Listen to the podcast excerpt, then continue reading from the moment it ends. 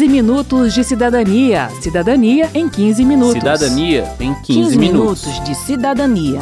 Cidadania em 15 Cidadania minutos. em 15 minutos.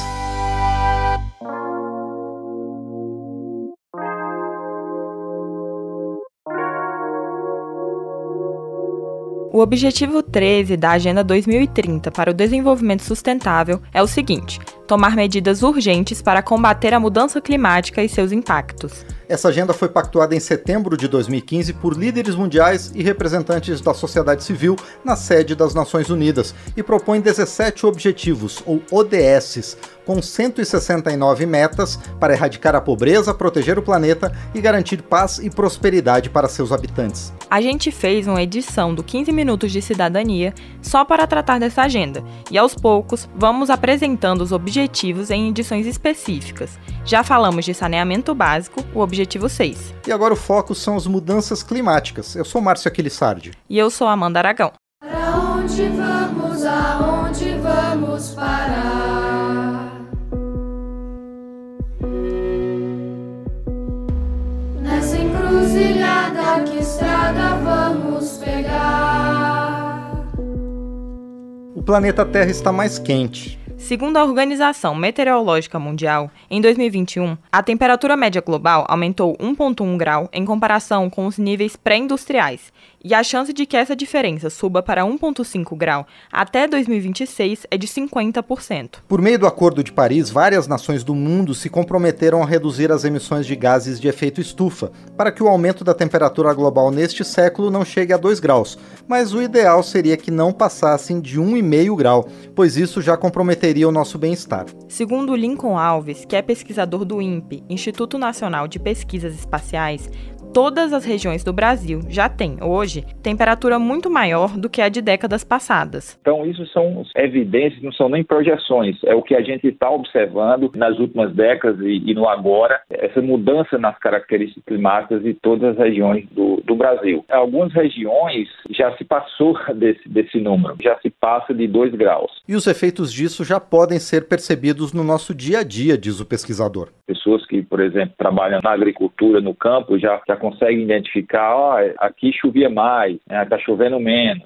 que está ficando mais quente, era um pouco mais frio. Então essas características já mudaram bastante. Então não precisa nem de fato a ciência apontar, porque as pessoas já estão vivenciando uma mudança no seu dia a dia, nas suas atividades, como por exemplo secas é, bastante severas, com uma frequência e intensidade muito maior do que se acontecia no passado. Mas aí você vai me perguntar sobre o frio que abateu os Estados Unidos em 2022. Isso também não seria um evento extremo e, portanto, um sinal de que o aquecimento global não está acontecendo? Bom, para responder a essa pergunta, a gente precisa entender a diferença entre clima e tempo. O tempo fala das condições atuais, do que está acontecendo agora e do que vai acontecer nas próximas 24 horas. Vai chover, vai fazer sol, qual a temperatura de hoje. Já o clima avalia as características do tempo no médio ao longo prazo, ou seja, durante meses ou décadas. Em uma região de clima seco, chove pouco ao longo dos anos. Pode haver temporais nesse lugar? Claro, mas isolados. Os temporais não mudam o clima seco dessa região. Agora, se ao longo do tempo a frequência dos temporais aumenta, pode ser que uma mudança climática esteja ocorrendo. O Lincoln Alves, do INPE, dá outro exemplo. Então, quando a gente tem a entrada de uma massa de ar frio atingindo eh, algumas regiões do Brasil e declina a temperatura por vários dias, isso é uma característica de mudança na, nas condições de tempo. Quando a gente tem uma frequência a longo prazo aí, dizendo que ó, tá tendo mais frios intensos ao longo do, dos últimos invernos, por exemplo, você está tá trazendo uma característica mais climática. Também não dá para confundir as mudanças climáticas causadas pela interferência humana com os ciclos naturais de aquecimento ou resfriamento dos oceanos, como é o Ninho e Laninha. O El Ninho é causado por mudanças em padrões de vento que reduzem a quantidade de água gelada que chega à superfície do Oceano Pacífico. Assim, a água superficial se aquece de forma atípica, com consequências para o planeta todo. Ele se alterna com o Laninha, que apresenta condições diferentes, como o aumento da chuva. Tanto El Ninho quanto o Laninha são ciclos naturais, O problema, segundo o professor do Centro de Biologia Marinha da Universidade de São Paulo, Ronaldo Bastos Francini Filho, é que as temperaturas mínimas e máximas desses ciclos naturais estão aumentando consistentemente. Imagina que o El Niño está variando, né? Tem uma mínima e uma máxima, mas que você tem essa variação subindo uma ladeira. Ela continua ocorrendo a variação entre mínima e máxima, mas as mínimas são sempre maiores e as máximas são sempre maiores também. Então existe uma oscilação do El Niño dentro desse aquecimento mais em longo prazo que é induzido pelo homem. Né? A gente tem previsão de El Niño para esse ano, mas mesmo assim a temperatura está muito mais alta nos oceanos, né, principalmente, do que a gente esperaria. Então a gente está agora no hemisfério norte já experimentando um aquecimento acelerado e aqui no hemisfério sul, né, aqui no final do nosso inverno, a gente espera realmente uma onda de calor bastante intensa. O sertão vai virar mar, lá no coração, o medo que algum dia o mar também vire sertão. Vai virar mar, lá no coração, o medo que algum dia o mar também vire sertão.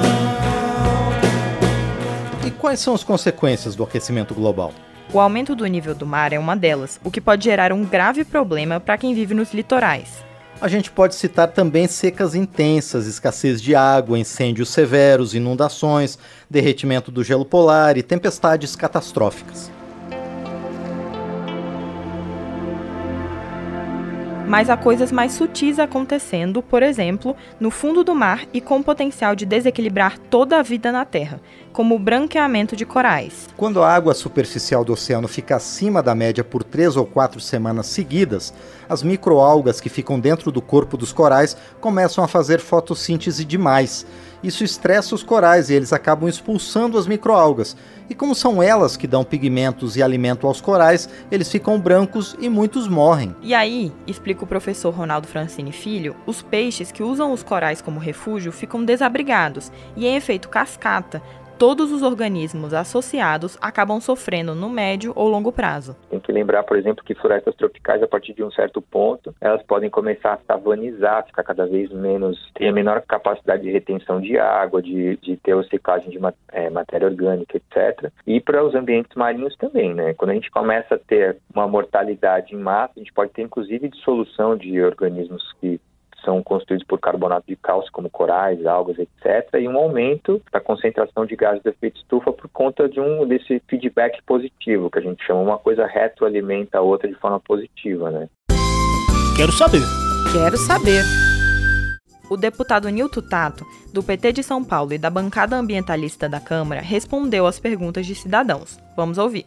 Luciene Caiabi. Sou indígena da etnia Caiabi, Médio Xingu. Olha, as mudanças climáticas hoje, ela ela está abalando o nosso globo terrestre. E isso se debate muito em plenárias, se debate muito em conferências, mas na verdade não se faz.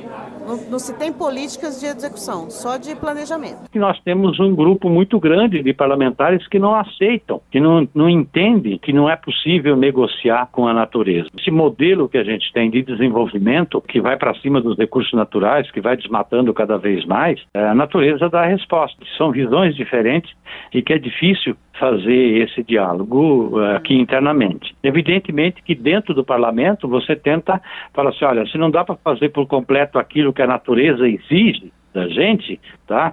Então a gente tenta construir um meio termo para ir avançando e caminhando, né? Meu nome é Jaqueline Brito. Como a presidência da casa acha que o a aprovação do PL do marco temporal é, feito nessa semana vai impactar aí no, na questão das mudanças climáticas? E muito vai. Nós temos o exemplo né, dos povos indígenas que, pelo seu conhecimento tradicional, a sua relação com o meio ambiente, hoje são considerados no mundo todo os maiores protetores da floresta, da biodiversidade e tem muito a nos ensinar de como a gente precisa cuidar do planeta, cuidar dos recursos naturais para enfrentar inclusive a própria crise climática. E aí nós não podemos tirar a terra daqueles que mais cuidam do meio ambiente, que mais cuidam da floresta, da biodiversidade, que é fundamental para toda a sociedade brasileira e para a humanidade. Tainá Yared, como o consumo consciente pode ser disseminado para a população de maneira inclusiva e de larga escala? É uma educação para a gente rever, inclusive, valores de cada vez mais querer se apropriar de bens e que isso a natureza não suporta. Então, nós também precisamos mudar de atitude de como a gente se relaciona com o consumo. E aí, evidentemente, que precisa ter políticas públicas que ajudem nesse processo de educação ambiental. De quem está no governo, de quem está no parlamento, também sirva de exemplo, né, de inspiração, adotando políticas que sejam sustentáveis para poder sinalizar para o conjunto da população de que precisa também mudar de atitude. São coisas que é um diálogo permanente entre quem está implementando as políticas públicas, quem está definindo a legislação, mas a população acompanhar de perto para poder cobrar e também ajudar com mudança de atitude. Puxando aí o gancho do consumo consciente, a gente chega nas causas do aquecimento global. A liberação de gases do efeito estufa por atividades humanas, como indústria, transporte, construções, agricultura, leva às mudanças climáticas mais intensas de que estamos falando neste programa. Mas o que é o efeito estufa? O efeito estufa é uma camada de gases que envolve a Terra e que serve para fazer o balanço entre o que entra e o que sai de calor ele é um fenômeno natural, fundamental para que haja vida na Terra, como explica o Lincoln Alves do INPE. Se a gente comparar o efeito estufa de outros planetas, a gente vê temperaturas extremamente frias ou extremamente quentes devido a essa dizer, assim, espessura do efeito estufa. E aí o nosso efeito estufa é adequado para que se mantenha a vida na Terra, ou seja, a temperatura média global em torno de 23 graus. E aí quando a gente começa a modificar as características desse efeito estufa, a gente vê esse aquecimento. Vamos pensar em um cobertor gigante envolvendo o planeta Terra. Os raios do Sol passam e, quando batem na superfície terrestre, parte desse calor volta. Quanto maior for o efeito estufa, mais calor vai ficar retido aqui. E é isso que estamos fazendo com a emissão de gases, aumentando a grossura desse cobertor. Bem, e como a gente vai reverter essa situação? por parte do setor produtivo, o Davi Tempo, da Confederação Nacional da Indústria, CNI, diz que esse desafio já foi incorporado pelas empresas, por várias razões. A exigência dos consumidores, as normas nacionais e internacionais e também o custo. Então, quando você trabalha para reduzir emissões, é, automaticamente você fica mais competitivo porque você reduz a utilização de alguns insumos que são bastante importantes para a composição de preço né, de vários produtos brasileiros. Né? Eu posso citar aqui a questão da energia. Se você tem um abastecimento por energia cada vez mais renovável, automaticamente você reduz esse custo e os seus produtos ou os seus serviços ficam mais competitivos, tanto no ambiente nacional quanto aí na competição internacional. As atividades produtivas não são as únicas que liberam gases do efeito estufa. Desmatamento e lixo também são problemáticas, e por isso, nós também podemos fazer a nossa parte, evitando desperdícios e escolhendo, dentro das nossas possibilidades, produtos mais sustentáveis, como defende Felipe Sefrim, do Instituto Acatu, organização que tem o consumo consciente como bandeira. Optar por pequenos produtores, ou do comércio local, a feira do meu bairro, ou artesanato local em vez de um produto importado que vem da China, por exemplo. Se eu compro uma, uma, fruta ou um produto do meu, meu mercadinho aqui do bairro, esse produto ele tem uma pegada de, de emissões de carbono, né, que vem desde a produção até a distribuição dele, menor do que se eu comprar um, uma fruta importada em um outro mercado maior, porque essa fruta ela veio de longe, isso representa emissões de gases de efeito estufa, né, no transporte, no armazenamento. E como o desenvolvimento sustentável não significa só a proteção ao meio ambiente, mas também melhores condições de vida para as pessoas, o Felipe Sefrim lembra que a escolha por produtos deve considerar ainda o respeito aos direitos de trabalhadores e consumidores por parte das empresas produtoras. Termina aqui o 15 Minutos de Cidadania, que teve a produção de Robson Rodrigues e Lucélia Cristina, reportagem e texto de Verônica Lima, trabalhos técnicos de Marinho Magalhães, edição de Verônica Lima e de Márcio Aquiles Sardi, apresentação de Amanda Aragão e Márcio Aquiles Sardi. Se você tem alguma dúvida, mande pra gente. O e-mail é radio@câmara.leg.br e o WhatsApp é 61 99978 9080. O 15 Minutos de Cidadania é produzido pela Rádio Câmara e transmitido pelas rádios parceiras em todo o Brasil, como a Rádio e TV Tamandaré, das cidades de Almirante Tamandaré, Balsa Nova e Curitiba, no Paraná.